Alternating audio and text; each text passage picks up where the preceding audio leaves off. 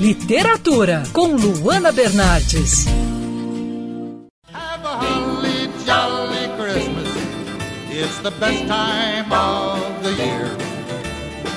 Eu já falei algumas vezes desse livro por aqui, mas não resisto, especialmente nessa época do ano. Cartas do Papai Noel do J.R.R. Tolkien é uma leitura indispensável no Natal. Ao longo de toda a infância dos filhos, Tolkien escreveu cartinhas como se fosse o próprio bom velhinho contando as histórias do Polo Norte e as terríveis aventuras do seu amigo, o urso polar.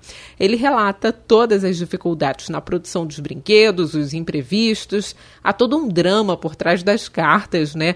Que tenho certeza que prenderam aí a atenção dos filhos do Tolkien e provavelmente vão prender a atenção dos seus filhos, sobrinhos, netos. E é possível observar o panorama da história do período das cartas. Por volta de 1941, por exemplo, a cartinha que o Tolkien escreve, sendo Papai Noel, um pouco triste, né? Fala sobre as dificuldades da Segunda Guerra Mundial e sobre como o bom velhinho provavelmente não iria conseguir levar presentes a todas as crianças. Tolkien deu um verdadeiro presente aos filhos ao fazer cartas tão criativas com ilustrações e até traços tremidos das letras, né, por causa do frio extremo na terra do Papai Noel.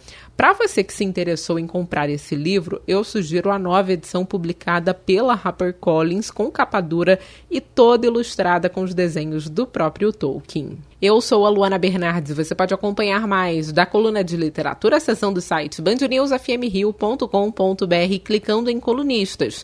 Você também pode acompanhar as minhas leituras pelo Instagram Bernardes Luana, Luana com dois N's. Have a holly jolly Christmas.